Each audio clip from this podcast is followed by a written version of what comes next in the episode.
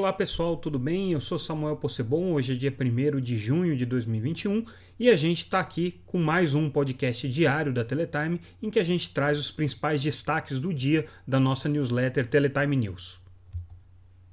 Se você ainda não conhece a nossa newsletter, você pode entrar no site www.teletime.com.br, se inscrever para receber gratuitamente todos os dias no seu e-mail ou então ler as matérias que a gente vai destacar aqui diariamente nesse podcast.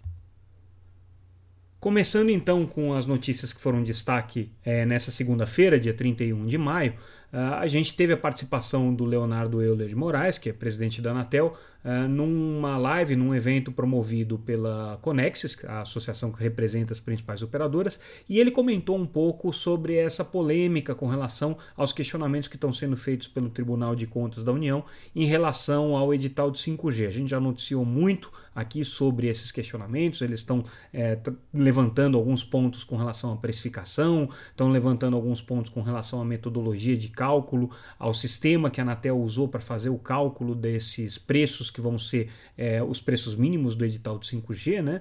É, e o que o Leonardo Euler coloca é que isso é um processo natural de questionamento, ele acha que não se esperaria nada de diferente, considerando a natureza e a complexidade desse edital. Relembra que é, esses questionamentos já aconteceram em outros editais, mas sim coloca que, à medida que o, o Tribunal de Contas trouxer é, contribuições e questionamentos que façam sentido para uma alteração do edital, isso pode sim acontecer. Então ele dá essa explicação, que é mais ou menos a explicação que a gente realmente esperava, mas mostra aí que é, de fato a Anatel está atenta a esses é, pontos que estão sendo colocados pelo Tribunal de Contas e que existe a possibilidade de você ter alguma alteração no edital de 5G à medida que esse processo de análise do TCU avançar.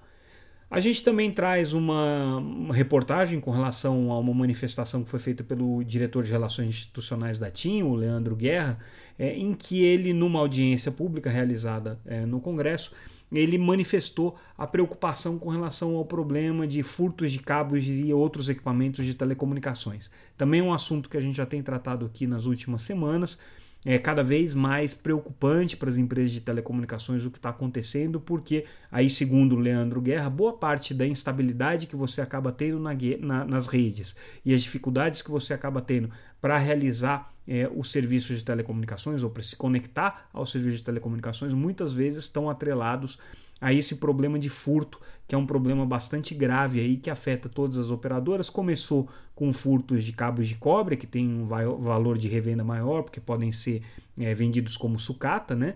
É, mas hoje em dia isso já atinge outros equipamentos que não podem ser vendidos dessa maneira, quer dizer, precisam ser vendidos como tal, como equipamentos de telecomunicações mesmo. E aí a gente está falando de cabos de fibra ótica, até equipamentos de redes móveis que é, não teriam nenhum outro uso a não ser o uso por alguém que esteja é, recebendo, recepcionando esses equipamentos furtados e dando outra utilização. Então é um problema aí cada vez maior para a indústria de telecomunicações.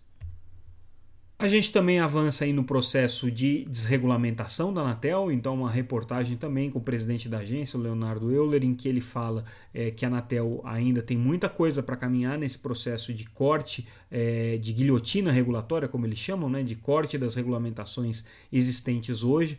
É, a Anatel já hum, passou aí a tesoura em mais de 240 resoluções, né, que são, eram normas que estavam é, em desuso ou normas que já tinham perdido sentido diante de outras resoluções que, que a Anatel acabou editando e que foram é, cortadas. E a Anatel tem uma meta ainda de cortar mais 200 resoluções, então ela ficaria aí com um contingente de é, menos de 100 é, resoluções em vigência é, muitas delas consolidadas, né? então uh, esse processo de simplificação regulatória é hoje uma das prioridades do presidente da Anatel, Leonardo Euler. Nessa mesma audiência, a gente teve a participação do presidente da Telebrás, do Jarbas Valente, em que ele trouxe mais alguns detalhes com relação ao programa GESAC, que hoje foi rebatizado pelo, pelo, pelo Ministério das Comunicações como o programa Wi-Fi Brasil é, que é um programa de conectividade utilizando o satélite geoestacionário de defesa e comunicações, o SGDC.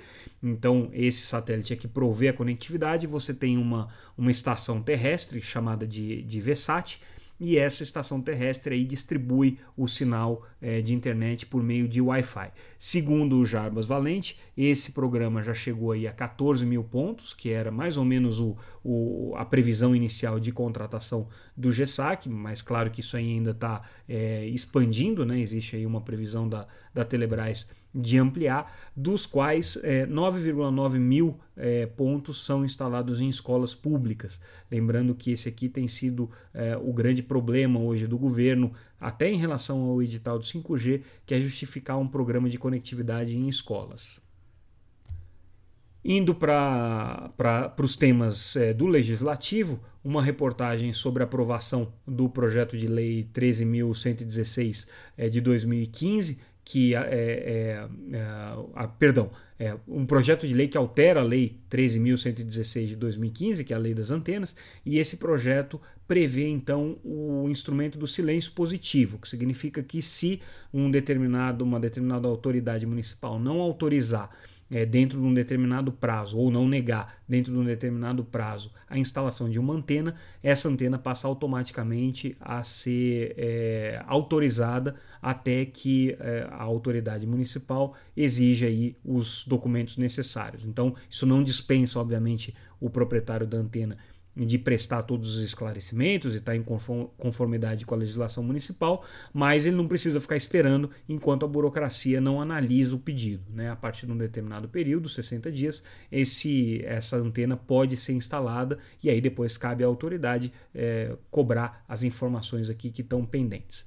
É, também uma matéria interessante que a gente traz, um projeto de lei do, do, do deputado Bira do Pindaré, que é, exige portabilidade para contratos de TV paga e banda larga fixa. É interessante porque eh, TV paga e banda larga fixa, na verdade, não tem muito o que você portar. Né? Talvez as condições contratuais possam ser levadas de, um, de, um, de uma operadora para outra, é, mas também dificilmente alguém muda de operadora é, para manter as mesmas condições contratuais. Certo que é um serviço melhor, um serviço mais barato. Né? Mas, de qualquer maneira, o parlamentar está fazendo essa proposta aqui, é um assunto interessante e afeta bastante aí o mercado de telecomunicações, principalmente o de banda larga fixa, porque você tem hoje um cenário muito competitivo. E você tendo portabilidade, talvez você estimule é, a migração de clientes é, em função da qualidade de serviço e não tanto em função do preço, né? Quer dizer, então é, seria um estímulo a mais aí para a competição. Teria que ver como é que isso aí vai funcionar. Lembrando que a portabilidade existe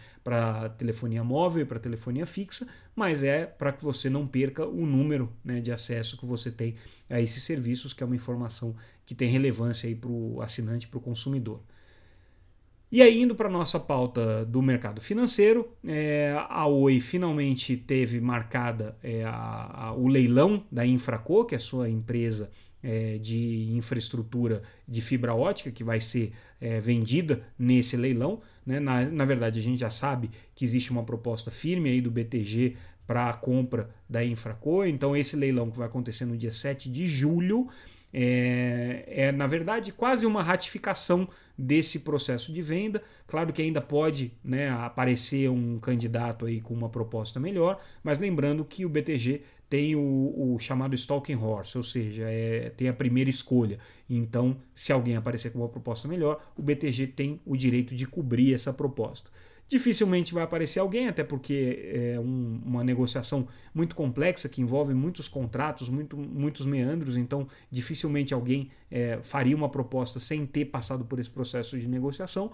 Mas, como a Oi é uma empresa em recuperação judicial, formalmente é, precisa haver esse leilão público realizado na presença aí do juízo é, da recuperação judicial, nesse caso é o juiz Fernando Viana, né? e aí, uma vez aprovada esse, essa venda pelo, pelo, pela recuperação judicial, pelo juiz da recuperação judicial, aí sim você pode dar início ao processo de pedido de aprovação regulatória e concorrencial na Anatel e no CAD, respectivamente.